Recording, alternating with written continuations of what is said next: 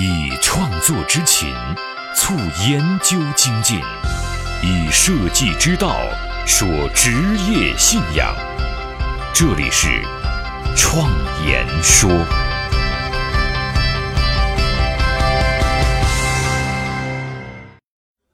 大家好，我是主持人张子健。前两期节目啊，我们阐述了设计咨询的概念以及它的理论框架。那么有人会问，到底如何做设计咨询呢？在这一期节目开始啊，我们就来完整的去阐述一下设计咨询的操作流程。在这期间啊，我会详细的把情感化调研的一些方法为大家一一的列举出来，并且啊，在后面我会把我个人在做设计咨询方面的一些经验和案例也分享出来。预计我们会用两到三期的时间把它讲完，内容比较多，让我们尽快开始吧。改变命运的设计力量，相伴一生的职业信仰，启迪思想的心灵碰撞，坚定清晰的幸福方向。请与我一起设计信仰。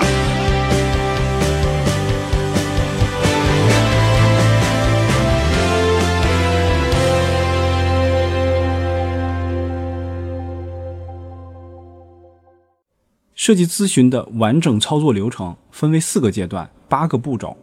这四个阶段分别是接触阶段、核心阶段、执行阶段和跟踪阶段。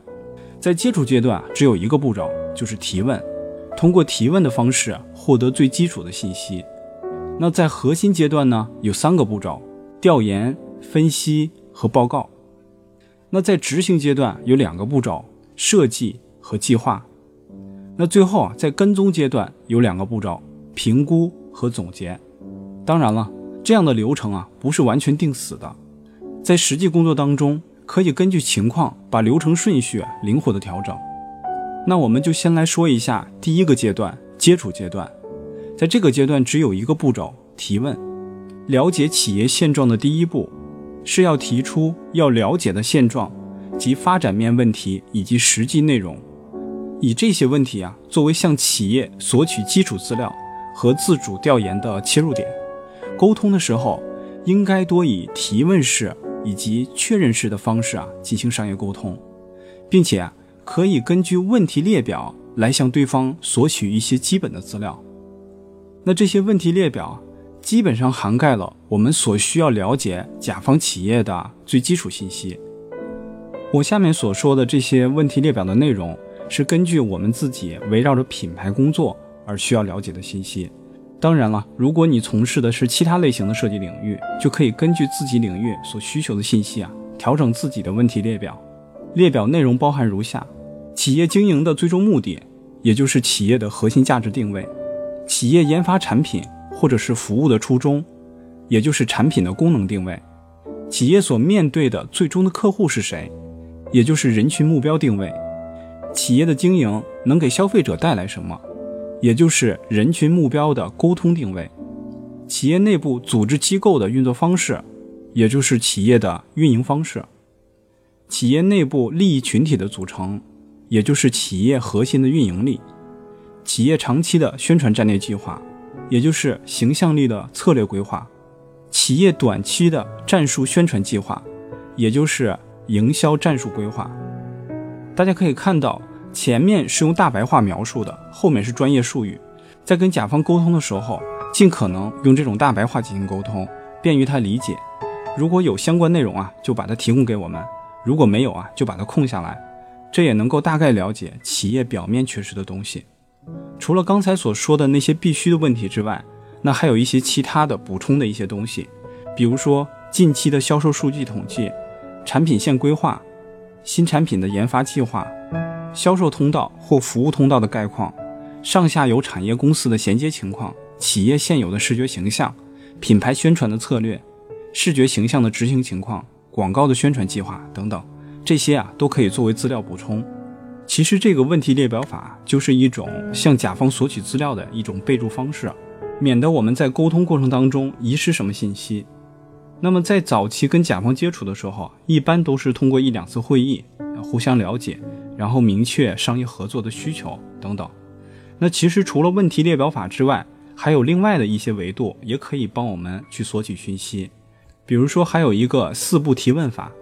它是为调研过程提供准备，提出除基本问题之外的潜在问题。它是通过四个方面对信息进行分类的，分别是已知、须知、如何找到、学习什么这四方面。使用这个方法需要注意的是，客户的客户是谁，是否精准，并且以客户和产品为中心提出这些问题。当我们索取了这些信息并进行基本的消化之后，那么就会进入第二个阶段，核心阶段。这个阶段的第一个步骤就是调研，根据前面的基础信息去定制调研方法，这也是获得真实信息的阶段。其实根据我这么多年做设计咨询的工作总结。我发现甲方提供的文字资料啊，多半是不真实的，或者是你在资料当中只能看到好的那面和他们的愿望，但是却无法看到更多的细节或者问题。所以不要轻易相信这些资料的内容，而是应该以自己的眼睛去亲自的确认。而调研的方法就是以社会学、心理学、人类学领域所提供的基础研究方法田园考察为核心的。什么是田园考察呢？第一，它强调的是现场，在真实的场景当中去调查信息。第二呢，它强调的是体验，调研的操作人就是最后执行方案的人，因为在调研的过程当中，很多细节内容并不能用文字去描述，必须用心去体验。第三，调研的信息中，不仅要关注人，还要关注人所处的环境。而基于田园考察这种行为方式的定性调研方法有很多，我个人常用的一些方法如下：有行为地图、人群形态学、影子人、陌生化小组、压缩时空、体验笔记、角色化扮演、终极表演、深入问答、免费尝鲜、对号入座、社交网、魔镜等等。其实我个人常用的一些方法，也就是三到五种。这些调研方法非常适合帮助我们去侦测那些不确定的复杂问题。其中除了少数几个方法是经过我个人改造的，大多数方法在网络上都可以找到原型。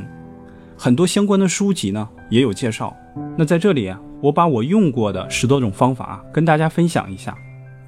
在描述这些调研方法的时候。我会把每一个方法通过三个方面进行描述：方法概要、详细流程和注意事项。我们要说的第一个方法叫高端访谈，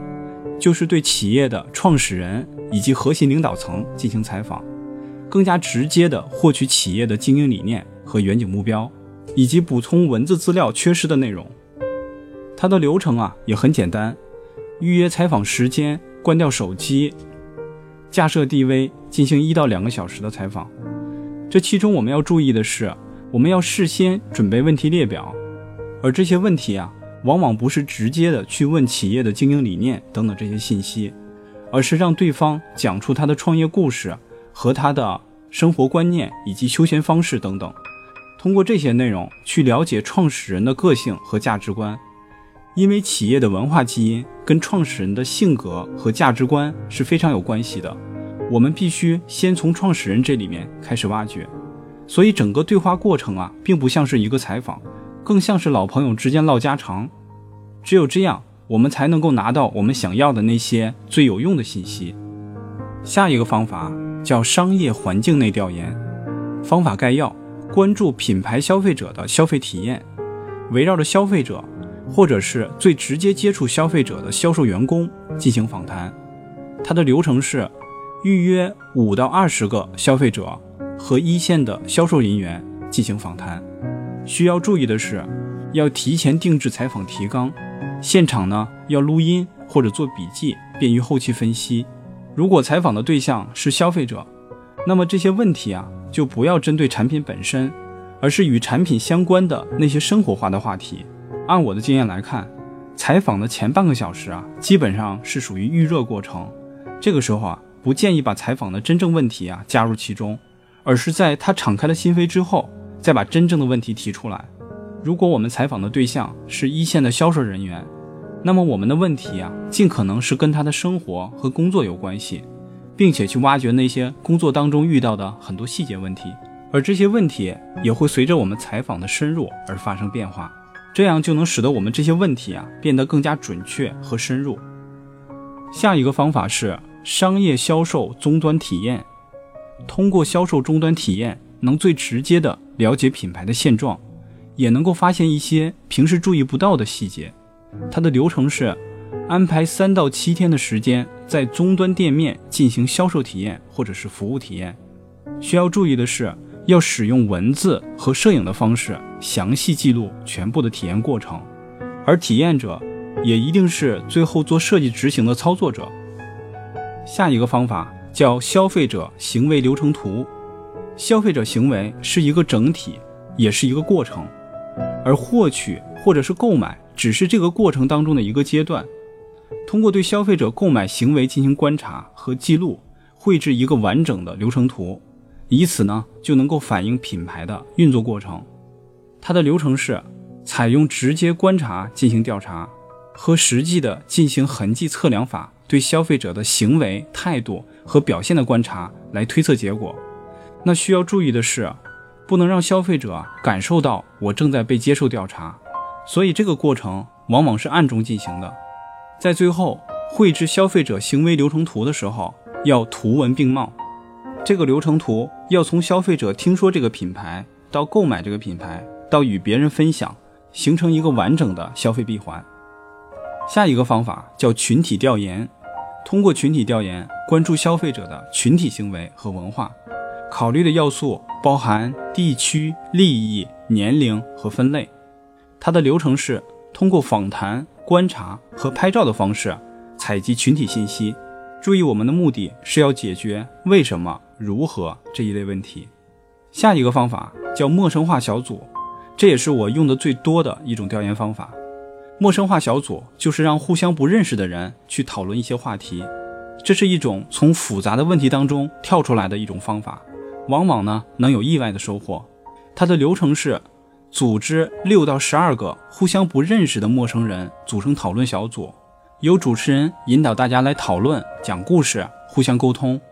需要注意的是，在整个过程当中，主持人不能告诉大家我们这次调研的目的是什么，而讨论的话题也跟商业没有关系，其实就是把我们的商业调研目的隐藏起来，让大家很自然的就讲出自己的故事。我们再通过搜集这些故事啊进行分析。比如说，去年我做的一个商业项目就采用了这种调研方法，当时就组织了几场这种陌生人的故事会。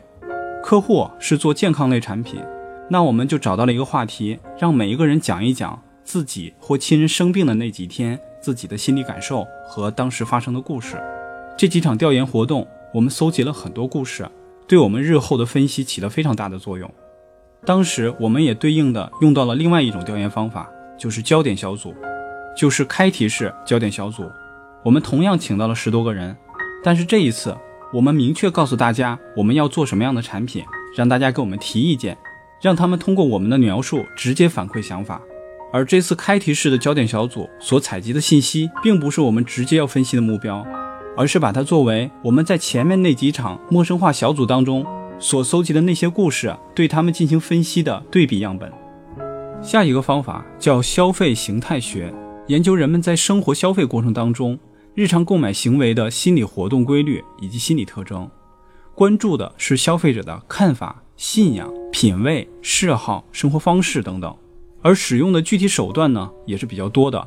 最常用的方法包括观察法、访谈法、问卷法、综合调查法、实验法等等。需要注意的是，消费形态学啊是定量调研方法，而我们之前说的那些方法都是定性调研法。在我们调研的过程当中，主要使用的是定性调研法，当然也会少量的使用定量调研，这个会因情况而定。而这种定量调研法，调研采集的数量越多，结果呢也会越客观，也可以考虑结合大数据进行分析。下一个方法叫角色化调研，通过表演的方式啊，模拟消费者的消费过程，发现那些容易被忽视的细节问题。在流程当中，就要求表演者啊处理各种可能出现的问题，用多种方式啊来评测心理过程和潜在问题。实际上，这种角色化调研我们并不陌生，在交互设计当中是一种常用的方法。在我服务的商业项目当中，我的一个客户曾经委托洛可可公司来做工业设计和交互设计。这期间，我曾经带领过这家设计公司的交互团队和工业设计团队，采用了这种方法进行调研。差不多在一个下午的时间，参与的六七个人分成两组，每组都有人扮演不同的角色。扮演父母、儿女、销售人员、朋友等等，根据这些角色，像表演话剧一样，把整个过程演绎一遍。演绎的过程当中，由另外一个组记录所有发现的问题，把写好的便签贴在墙上，再轮到另外一个组进行表演，如此反复几次。整个过程，我们用便签纸几乎把一面墙给贴满了，发现了非常多的细节问题。这种方法在产品研发阶段和迭代过程当中也非常的有用。在使用这些方法进行调研的时候，一定要注意详细的记录整个调研过程。这不仅仅是为了日后的分析，也能够让客户充分的看到你的工作过程和思维过程。在调研的过程中，也尽可能的邀请甲方的人员参与其中，尤其是甲方的决策人和创始人。通过我刚才讲的这几个方法，可能有的朋友会觉得，哎，这些方法挺简单的嘛？对，其实非常简单，也很容易操作。关键是在做的过程当中，不断的积累经验，提高我们对信息的敏感度，才能更有效的搜集信息。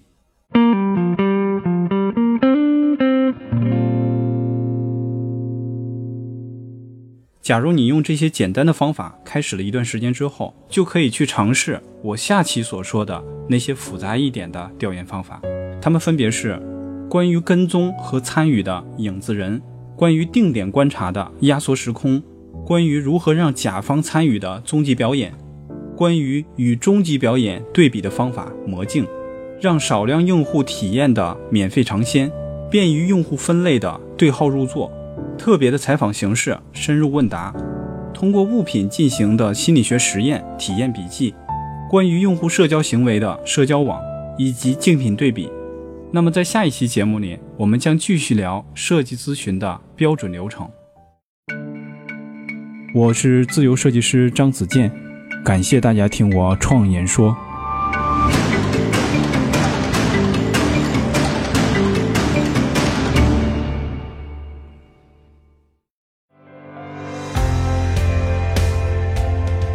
所见的现实，转瞬之间，必然会被改变。所闻的金科玉律，可能是路上的艰险；所感的困苦，到了明天，也许比蜜还甜。人生一世，白驹过隙，倒不如昂首挺胸，做个坦荡匠人。我是设计师。